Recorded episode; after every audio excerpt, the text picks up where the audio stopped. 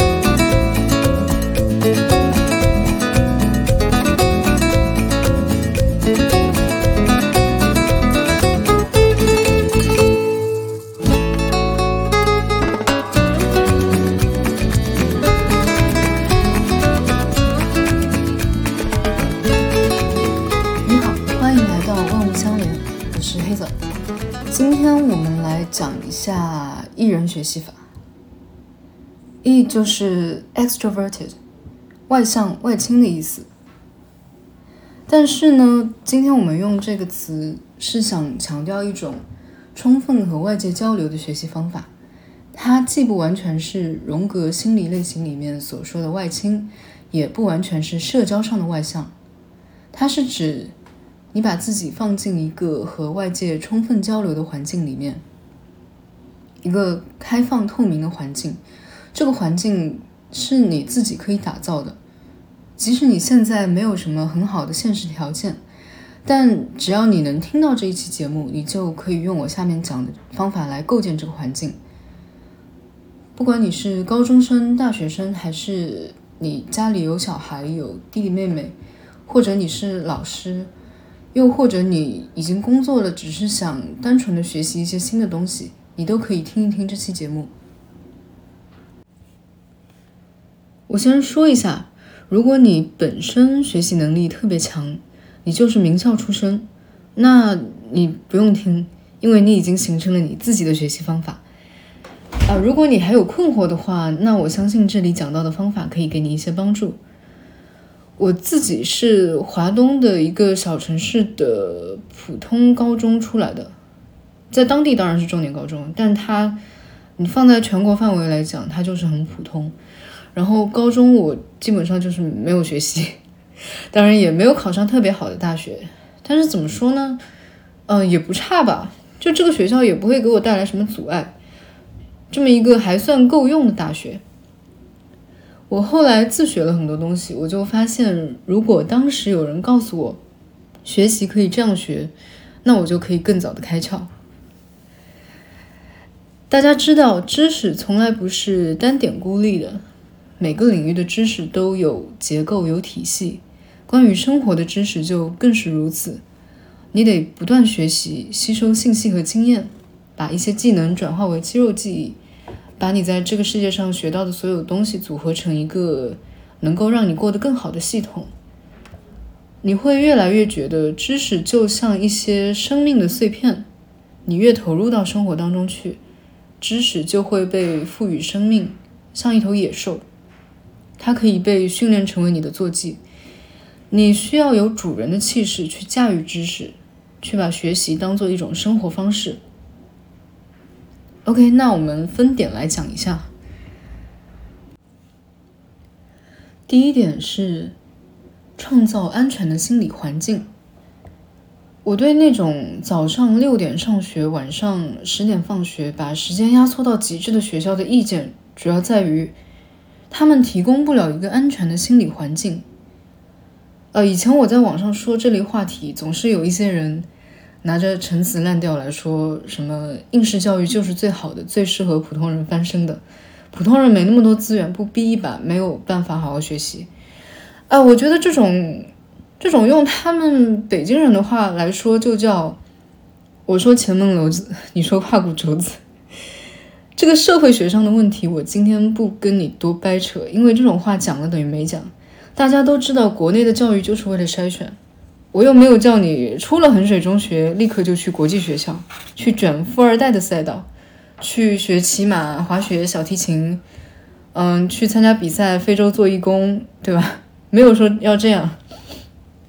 我今天只关心在这样一个体制下，普通的个体有什么更好的方法去活下来，活得更好一点？有什么方法去掌握他真正需要的知识？有什么方法能够让学习的每一天不再是煎熬？那么回到这个小标题，创造安全的心理环境。我想说，假设你是走读的高中生啊。你现在的成绩已经到了一个瓶颈期，提不上去，你自己、你爸妈都已经对此麻木了。那你可以尝试一下，就不要再去早自习、晚自习了。你把这个时间用来睡觉，用来自己消化知识都可以。因为在实际的学习场景中，很多学生，你以为你让他在教室里面待着，和同学在一起，有老师管着，他就能坐得住。呃，我只能说，只要他的脑子还能神游，这种强制性的环境就只能造成无效学习，只能造成无效学习。那对于高敏感的小孩，或者说看上去文静乖巧，但是成绩怎么都上不去的小孩，你硬要他保持这种节奏，那你就只能得到一个小孩有在努力学习，或者我我自己有在努力学习的心理安慰。我跟你说，这个心理安慰最多只能持续这一两年。到了高考的时候，你就又要哀叹命运不公。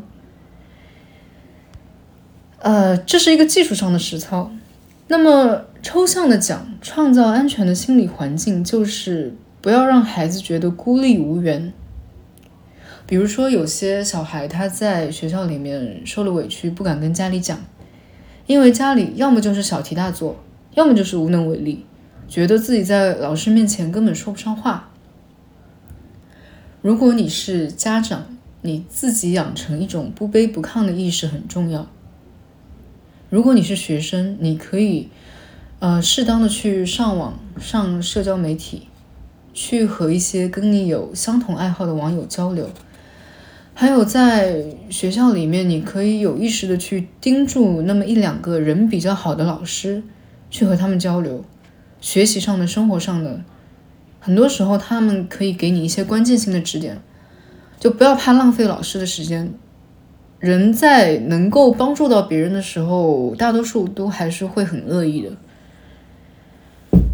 嗯，那么和同学之间的交往，这个点讲下去就有点细了，在这里就不展开讲。嗯，总之我觉得现在国内大多数的普通公立学校，尤其是。二线城市及以下的，到初中、高中这个阶段都比较有毒。前面我为什么说走读的有条件的早自习、晚自习就不要去上？这种一天十五个小时待在高压环境下面的生活，真的比九九六还要可怕啊！一定不要让孩子觉得除了学校和家，他在世界上就无处可去。那这样的话，一旦学校和家都超过了他的身心承受极限，平时他也没有投入时间精力在其他方面交到朋友，整个生活里没有寄托和念想，那他就只能伤害自己，通过伤害自己来从这些高压环境下面逃离。我相信大家这些年都已经看到了很多新闻，或者。嗯，身边的一些事情也都有听闻，对吧？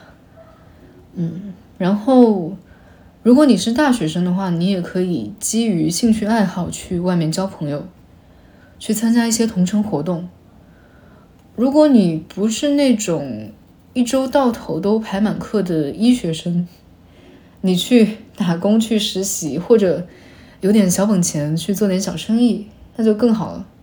这些都可以让你不要沉浸在跟室友、跟辅导员的一些消耗当中。OK，这是第一点，创造安全的心理环境。第二点是建立对目标和知识的掌控感，建立当下和未来的逻辑关系。我们在上学的时候都经常听到老师说，学习是为了你自己。不是为了父母，不是为了老师，是为了你自己。嗯，在这一点上，大城市的孩子、有钱人和中产的孩子就会特别有利。小城市的孩子，穷人的孩子会很吃亏。比如说，一个小孩，他妈妈是一个成功的生意人，爸爸是大学老师，那他从小就会见识到整个社会经济的运转是如何在人的日常生活中体现的。比如说，他妈妈卖饮料，卖饮料要知道研发出来的口味哪些能受市场的欢迎，包装怎么做。哪条产品线做塑料包装，哪条产品线做玻璃包装？线上自建渠道怎么建？线下不同业态的店铺你怎么去铺货？哪个渠道负责人你可能要在饭局上去搞定？哪个渠道你要给他送你们品牌定制的冰柜？账期又是个什么东西？为什么这个月走的货要半年后才收到钱？他就算小时候不知道，到。十几岁上高中的时候，他是完全有这个能力去感受的。家境好，不仅仅是让小孩在经济上有条件去追求感兴趣的东西，而是说他从小就能培养对知识的触感。他知道知识信息可以怎样把生活里看起来完全无关的两个东西联系起来。他知道一堆信息怎么组合成一个结构、一个系统。你再比如说，有些省会城市的试卷流入到乡镇中学，呃，政治试卷上提到说盲盒，那学生会觉得盲盒是个什么东西？啊，物理卷子提到过山车，学生又想过山车是个什么东西？他没有办法把很多知识跟他的生活联系到一起，他不知道这些跟他有什么关系。包括你去算游泳池进水出水这样的。题，大城市的很多小孩会知道这类题是有现实意义的。你可以这么去计算进水出水。等你长大了，你可能会去计算一个大的建筑的人流量，开几个门，电梯动线这些都要怎么设计，他就会觉得这个知识跟他有关。再比如，他生活在一个。法律可以解决很多具体问题的环境，他就对法律甚至法理有实感，他对一些文科的知识就会有探索欲。那我们来讲一下实操。如果你的现实环境一潭死水，你未来想要到更大更有活力的环境里面去，那你要怎样培养那种感觉？怎样培养对目标的掌控感？对？知识的掌控感。我有一个很土，但是我认为很有效的建议：你去看一些拍精英阶层的美剧，还有一些讲具体行业的纪录片和真人秀。只要你能听到这期播客，你就有条件去看美剧和纪录片。然后你去读一些非虚构的书，尤其是自传，像那个《Educated》，你当像鸟飞往你的山。我特别喜欢这本书，我展开讲一下这本书。他在国外收到的很多负面评论都和摩门教有关。那在国内的负面评论很多都是说，作者没有详细阐述学习、考试、写论文的细节，没有提供一个可复制的方法论。我觉得这类评论就是没有入门，在学习这件事上没有入门。其实你随便找一本具体讲快速应试的书，包括网上有些 UP 主也会讲这些方法，你去看这些就好了。Educated 这本书强调的恰恰是学习作为一种生活方式。如果你能懂这个核心，那应试就是水到渠成的事情，是技术层面的事情。我们很多人上高中的时候成绩一般。啊，读了个很普通的本科，但是考研考得不错，去国外留学学的也不错。为什么？因为考研和申请对你对知识本身的掌握程度提出了一定的要求。你在掌握知识的基础上调动了高超的应试技巧，然后你圆满的通过一系列考试。但是在高中阶段，很多人会觉得应试技巧是最重要的，那结果就是考不好。不理解知识本身，对知识的掌握程度太低，呃，有一个 UP 主叫 Y Jungle，我把他的名字和作品写在 Show Notes 里面。嗯，Jungle 说过一句话：大多数中国人只学会了对知识的描述，没有学会怎样定义我们要找的目标和答案，也没有学会提出问题。他这句话说的非常精准。知道知识长什么样子和知道这个知识可以从哪里来到哪里去，可以怎样为我们所用，怎样生长变化，在一个万物相连的知识网络里面处于哪一个位置，如何与其他知识节点相勾连，这是完全不一样的。《Educated》这本书里面也有一句话是作者写。历史论文时候的心路历程，嗯，一段话。这篇论文他要提交给剑桥的教授看，他是这样确定研究方向的。给你们读一下这一段。我已经下定决心不研究历史，而是研究历史学家。我想我的兴趣来自学习了大屠杀和民权运动之后的无据可依之感，意识到。个人对过去的了解是有限的，并将永远局限于别人所告诉他们的。我知道误解被纠正是什么感觉，改变重大的误解便是改变了世界。现在我需要了解那些伟大的历史看门人是如何对自己的无知和偏见妥协的。我想，如果我能接受他们所写的东西不是绝对的，而是一种带有偏见的话语。和修正过程的结果，也许我就可以接受这样一个事实：大多数人认同的历史不是我被教导的历史。爸爸可能是错的，伟大的历史学家卡莱尔、麦考利和特里维廉也可能是错的。但从他们争论的灰烬中，我可以构建一个世界，生活在其中。当我知道了地面根本不是地面，我希望自己能站在上面。句号。大家发现没有？这个人很有原创性。他的这些叙述也让我想到现在很流行的一句话，叫“一切发生皆有利于我”。正是因为这个作者身在很贫瘠的大山里面，他到了外面的世界，一切对他而言都是新鲜的，所以他可以发现很多规则和秩序的可疑之处。在这里，想对原生家庭不够好的朋友们说一句：所谓的见过世面，不是只有有钱人的世面才叫世面，你的世面同样是很重要的知识。不要怕自己到了一个新环境里面什么都不懂，你的不懂可以转化成原创性，只要你真的勇敢，真的进取。还有，虽然说我们现在很多工作都要求你当个螺丝钉。要求一份工作有标准化的流程，有 SOP，员工随时可以被替代。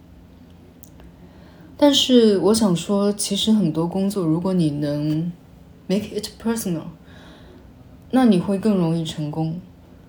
你展现出强烈的个人意识、个人特色，你在很多工作上会比那些没有棱角的人、想隐藏自己的人更容易成功。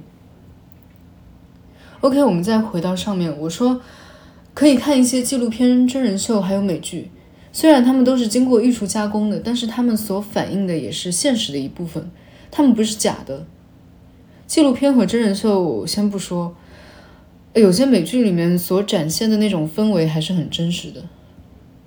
你可以通过这些东西来培养那种，就对那种生活的感觉，甚至是对金钱的感觉。通过培养对不同生活的感觉，你可以。建立起当下和未来之间的逻辑关系，这是第二点之下的一个实操方法。看非虚构书籍，尤其是自传。呃，除了 Educated，我还会在 Show Notes 里面推荐一些书籍，嗯，以及看一些都市职场类的美剧，不同行业的纪录片和真人秀。那第二个实操方法是。自己照顾自己的生活。如果你有小孩，你要早点让他自己收拾自己的房间。你要让他知道，他为他的生活空间负责。你可以教他一些收拾房间的方法，但是如果他的房间非常乱，你也不要去管。我们的目的不是为了让房间保持整洁，而是为了让孩子和他的生活空间建立一个健康的、亲密的关系。嗯，有时候听当老师的朋友说，学生都快成年了，除了学习什么都不会。我觉得这样的家长就会在育儿上面有很大的误区。首先，时间是够用的。如果孩子的智商不是太低，只要你只要方法对了，那就算一天学八小时都够了。你要给孩子包办一切，让他一年到头每天都学十几个小时，那很多时间都是无效学习。相反，你让他自己掌控自己的生活，他反而能够完整的建立自己的主体性，他就能够慢慢的知道。生活是怎么一回事？生活没那么可怕，知识也没那么可怕，连考试也没那么可怕。就从收拾房间开始，你让小孩自己学着去做一些事情，这样他以后的心理也会更健康、更有弹性，不会绷得太紧，一下子断了。他自己去处理生活中的一些事情，他就会知道，绝大多数事情都是可以解决的，没必要要死要活。在学习上，他的脑子也会更活络。这是高中及以下的。如果已经上大学了，原则也差不多，尽快学着全权的处理自己的一切事情。其实每个人或早或晚都得全权处理自己的生活，只不过断奶太晚的话，那个痛苦和内耗也会更强烈、更持久。所以我们尽量早一点开始养成独立意识。越早从这种对自己的掌控感里面获得正反馈，我们也就会成长的越迅速、越顺利，进入一个良性循环。这是第二点。第三点是提供足够的学习材料。注意，这里不是说买多少种参考书，而是说你去把这个知识点的上下游、前因后果都了解一下。这一点和上面的第三点是联动的，你不能只学会知识的描述，要学会知识，必须培养对知识的感觉，知道它在社会中的实践，对我们个人又有什么意义。国内的很多教材其实就是对知识的描述，所以我推荐大家多去找一些资料，呃，比如有些很拉垮的高校的财经专业，一上来让你看 K 线图是吧？一上来就给你 上这种技术层面的内容，那你完全可以不从这里进入。就像上面第二点说的，你学财经，你先培养一下对金钱的感觉，看精英们的奢侈生活，你是不是会羡慕？那这些精英是怎么处理他们的钱的呢？对冲基金是如何运作的？阳光私募又是个什么东西？美股上市和 A 股上市的区别是什么？美元为什么有霸权？城投债又是什么？再比如说微积分，现在网络是真的很发达，还有微积分的可视化，可以通过 3D 影像来理解数学。还有在比如说你学高中物理，你也完全可以通过看一些物理学家的传记。甚至是看一些科幻小说来培养你对物理的信念感。这种学习材料和情绪上的准备非常关键。人和人是不一样的，有的人的脑子很有条理，信息利用效率特别高，但是同样有很多人他必须理解前因后果才能理解一个知识点，那就得去理解，对吗？嗯，在上大学之后，自己找到足够多的学习材料，这一点会变得特别重要。因为你得写论文，有些人还得准备读研，包括一些行业的工作也是经常需要创造性的解决方案。如果你摄入了足够多的信息，你会更容易提出问题，更容易产生原创性。别人在那边想破头，想不出该从哪里下手的时候，你能想到好几个选题。那你整个人的精神面貌都会跟那些平庸的人不一样了。OK，这是第三点，下面第四点。第四点是多社交，这个也是跟我们的标题最切近的一点。随着年龄的增长，我们会发现人际关系还是很重要。这不是指那种传统的有毒的社交，而是说你总得建立一个自己的社会支持系统，还有信息交流系统。你不可能只进不出，只出不进。这个世界上有大量信息伴随着情感来来去去。你手上有一个信息或者资源，面对两个条件相同的人，就算不涉及任何权利、任何金钱交易，你也会更愿意给那个更能做成事儿的人、更积极的人、你更喜欢的人。你不可能说今天我们这个行业峰会要找一个主持人。我去找那个看起来更惨、更可怜的人，不会，我们一定会去找更能把这个峰会主持好的人。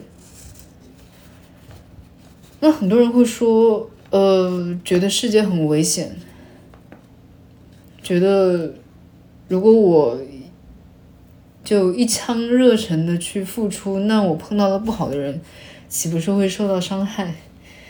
呃，这个也许我们小时候很多人都遇到过一些不太好的人，但是长大就是自由，你可以每一次都往一个更好一点的环境里面去。还有一点，还有一点很重要，就是鼓励他人很容易，鼓励自己很难。在一个好的环境里面，人和人是愿意看到彼此过得越来越好的，人会真心为了他人的进步而喜悦。你去结交一些聪明善意的朋友，也许他就能给你很关键的点拨，他解题的方式能给你巨大的启发，让你的思维更上一层楼。啊，这是第四点，第五点，第五点是罗斯福高强度学习法。西奥多·罗斯福 （Teddy），老罗斯福。就美国的某一任总统，根据他的日记和信件，人们推算他在哈佛上学的时候，每天只有不到四分之一的时间用于学习，也就是大概六个小时。他的秘诀就是高度专注，阅读速度非常快。他对于自己定好了的目标绝对不摸鱼不省油，给自己设定一个死亡期限。比如说，你觉得慢悠悠的读可以在一个小时之内读完一篇文章，那你就给自己设定半个小时，半个小时之内必须读完。你原定一个小时要背完三十个单词，你今天就定个目标，这一个小时必须背完六十个单词，直接上最大的强度。这也是我个人觉得很有效的一个学习方法，一定要对自己有要求，把强度提上来。哪怕你今天这一个小时的挑战真的失败了，那你大不了再来一遍，也就两个小时，对不对？但你不要一开始就设定两个小时去慢悠悠的学，你自己给自己打造一个短期、超短期高压的环境，让自己进入到心流状态。不要觉得必须一定要按照书上的顺序去理解每一个小的知识点，你完全可以把知识当成一个混沌系统。你要做的就是暴风吸入。如果你这次没有吸收完全，那你等会儿再开动一遍，再去扫荡一次。OK，这是第五点。下面第六点，第六点也是刚才说的，大不了就学两遍。但是我要单独拎出来，让它成为一个小点。大不了就学两遍。我发现很多人对于顺序是有执念的，或者说他。始终没有意识到可以不按照教材上的公认的顺序去学习知识，这一点和刚才讲的第三点也是联动的啊。你找到足够多的学习材料，然后在这些材料里面遨游。为什么？因为有很多知识它不是环环紧扣的，你先去纵览全局，反而更能理解它的局部表达的是什么。不要想着毕其功于一役。在面临真正的大考之前，这个知识地图你想重开几次都可以，而且重复学习更有利于你巩固知识，在原有的理解基础上进一步加深掌握程度。可能你第一遍学只有一个大概的印象，第二遍学你能扎扎实实的理解到第一层，第三遍学，哎，你发现还有一层。发现了更深层次的脉络之后，你会觉得哇，怎么这么简单？所以说一开始不要太紧张，不要太拘泥。OK，这是第六点。第七点是一句老话：越会玩的人越会学习。Work hard, play hard。为什么说越会玩的人也越会学习，并不是说玩也要有目标，玩也要努力的玩，不是这样的。不是说你在学校要考年级第一，你去滑雪也得当上滑雪冠军才行，不是这个意思。这句话实际上是说，你得有一个隔绝学习的空间，你得有一段属于自己的时间，一份属于自己的空间去完全忘掉学习。为什么大家喜欢打游戏和看短视频呢？因为他们可以把你的整个脑子占据，让你忘掉学习。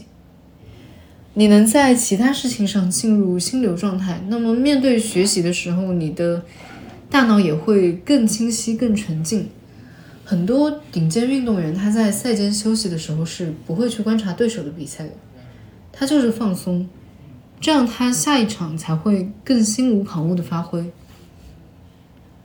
所以，我们家长带小孩出去玩的时候，比如说，呃，去散步，不要要求小孩同时去思考数学题。他可能就是进入放空状态之后，他自己会思考，但是你不要去要求他。还有一点就是，小孩在那做什么事情，家长尽量不要去打扰。很多小孩的注意力其实是被父母毁掉的。小孩天生的专注力都很强，包括那个。ADHD 也是，很多 ADHD 的小孩，他进入专注状态之后会更难停下来。如果你是成年人，你可以让自己去做一些创造性的事情，比如说画画、观鸟，哪怕是看网文、打游戏。呃，如果你真的专注力很差，而且很容易焦虑的话，你就不要想着做任何事情都要有产出，不要对自己这么苛刻。无用的心流状态是非常宝贵的，一定要保证自己能够有时间忘掉学习，忘掉成长。一天的难处一天当就够了。OK，这是第七点。那最后一点，第八点。第八点，坚定的去相信一些正面的东西。不管是一个爱好、一份信仰、一个健康积极的团体、一位对你很好的伴侣或者朋友，还是你。自身的能力，你你自身的存在，选择那么几个，去坚定的相信。我们有些朋友可能非常容易陷入负面的结论：你的外貌不够好，你反应比别人慢，你性格内向，甚至说你家住在乡下，这些都可以成为我们仇恨自己的原因。呃，人在小时候、年轻的时候，好像很容易陷入一种赌气的状态，想要自毁。命运怎么给了我这么差的条件？好像无论往哪个方向看都没有希望。举个例子，比如说，十五年前我小时候，我经常去书店，那时候看书还是在书店，电商刚刚开始发展，还没普及。但是你看，你今天要找一个微积分可视化的视频就很容易。网络上有那么多名师在免费讲课，各种 AI 大模型，你问什么蠢问题，他都回答你。你想健身，你也不一定要花钱去健身房，一块瑜伽垫跟着帕梅拉做就行了。你想变好看，那网上这些博主恨不得手把手教你，头发怎么卷，遮瑕怎么涂，日日常穿搭怎么样效率最高，学习和做事的门槛无限降低，要改变自己成本也不高。你身边人可能素质不高，都在霸凌你，但只要你长大了，你就会发现，世界上不是只有这些人。仇恨容易屏蔽你的视野，你可以把仇恨和不甘心当做你部分的驱动力，但是不要当成全部。生活里一定要去看见、去接触一些积极美好的东西，坚定的去相信一些正面的东西，总有一天你会发现。原来他已经带着你走了这么远的路。好，这就是第八点。那我们今天就讲到这里。艺人学习法，希望它能够帮助到一些人，也欢迎留言探讨。这里是万物相连，All is one，我是黑子，我们下期再见。